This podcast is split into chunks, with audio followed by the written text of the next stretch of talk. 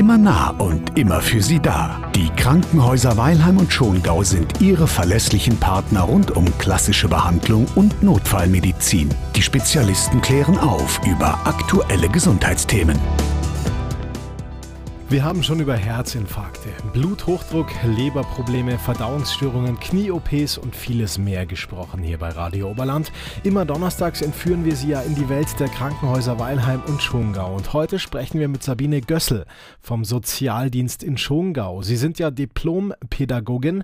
Ihre Themenbereiche unter anderem die Akutgeriatrie, die geriatrische Reha und das sogenannte Akuthaus. Im Idealfall beginnt die Organisation der Entlassung. Das ist ist eigentlich unsere Hauptaufgabe am Tag der Aufnahme. Insbesondere in den geriatrischen Abteilungen starten wir am ersten Tag. Wir machen eine ausführliche Anamnese des Patienten und meistens mit Hilfe der Angehörigen, weil die Patienten oft gar nicht in der Lage sind, mit uns so zu kommunizieren, dass wir alles erfahren, was wir brauchen. Wir müssen eben herausbekommen, wie ist die Versorgung vorher gewesen, was ist schon alles vorhanden. Wenn wir den Patienten sehen und wir wissen, wie die Versorgung zu Hause bisher war und wir sehen den Ist-Zustand, ergibt sich eigentlich daraus in vielen Fällen schon ein Handlungsbedarf, sodass wir da also eigentlich zeitnah am Beginn, äh, gleich bei Aufnahme beginnen zu organisieren und zu besprechen. Wenn ich das jetzt richtig verstehe, greifen Sie immer dann ein, wenn es Probleme gibt, die über das rein medizinische hinausgehen? Das beginnt eigentlich mit dem Punkt, wo er in gewisser Hinsicht nicht mehr äh, sich selbst versorgen kann. Also es gibt ja verschiedene Bereiche. Das ist einmal die Körperpflege, die Mobilität, die hauswirtschaftliche Versorgung und die kognitive Einschränkung. Also in dem Moment, wo der Patient selber nicht mehr sich selbst versorgen kann, nicht mehr eigenständig ist, sondern hilfsbedürftig ist, beginnt im Grunde die Pflegegradeinstufung. Es ist es bloß so auf dem Papier.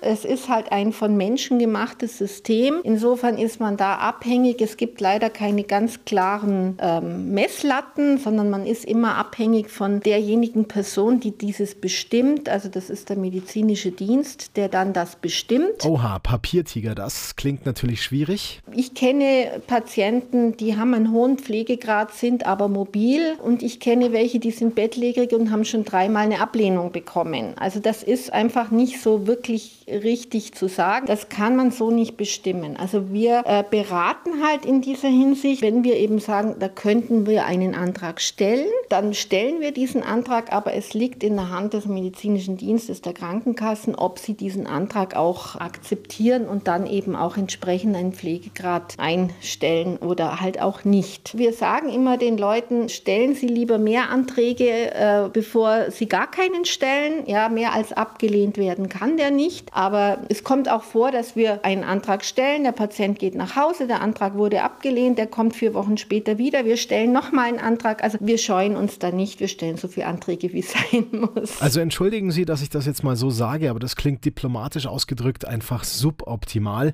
Insgesamt gibt es ja fünf Pflegegrade mittlerweile. Auch dementielle Problematiken fließen mittlerweile mit ein. Das System wird also durchaus optimiert, muss aber auch so sein, denn das Thema Pflege kann einfach jeden von uns treffen. Erste Anlaufstelle kann also das Krankenhaus sein? Wir dürfen vom Gesetzgeber her nur Anträge stellen für Leute, die bei uns Patient sind. Daher sind uns da die Hände gebunden. Aber wir haben mittlerweile uns, denke ich, schon hier in der Umgebung einen guten Ruf erarbeitet, sodass wir auch viel über Mund-zu-Mund-Propaganda unsere Visitenkarten auch weitergeleitet werden und auch die Pflegedienste sagen, rufen es doch die mal an, die wissen das. Und äh, so können wir schon beraten. Wir können Tipps geben, was die Leute machen sollen. Da es keinen Pflegestützpunkt bei uns gibt, wo man eigentlich hingehen kann, um sich beraten zu lassen. Das gibt es in Weilheim Schungau nicht und da werden wir schon oft einmal angerufen und dann geben wir halt Tipps. Aber Anträge stellen muss dann der Hausarzt. Aber wir sagen dann halt den Leuten, wo sie hingehen können und was sie machen müssen. Ah, okay, das klingt hilfreich. Jeder, der Pflege braucht, kann einen Pflegedienst beantragen. Abhängig vom Pflegegrad gibt es finanzielle Unterstützung, aber aktuell ist es einfach so,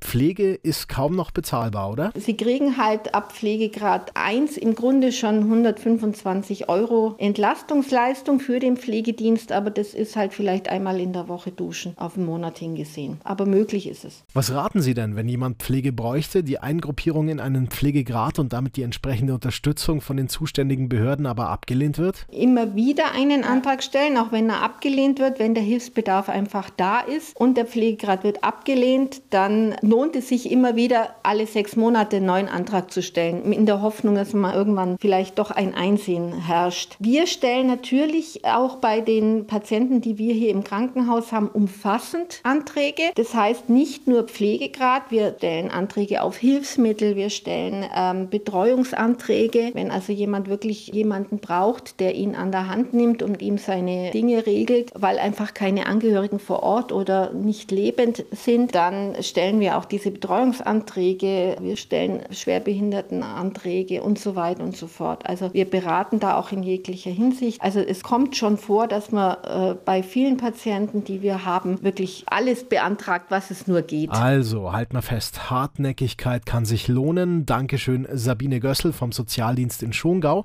Schwieriges Thema heute, gerade wenn es um den Papierkrieg geht. Pflege, aber auch ein wichtiges Thema, bei dem das Frustpotenzial ziemlich hoch ist nach wie vor.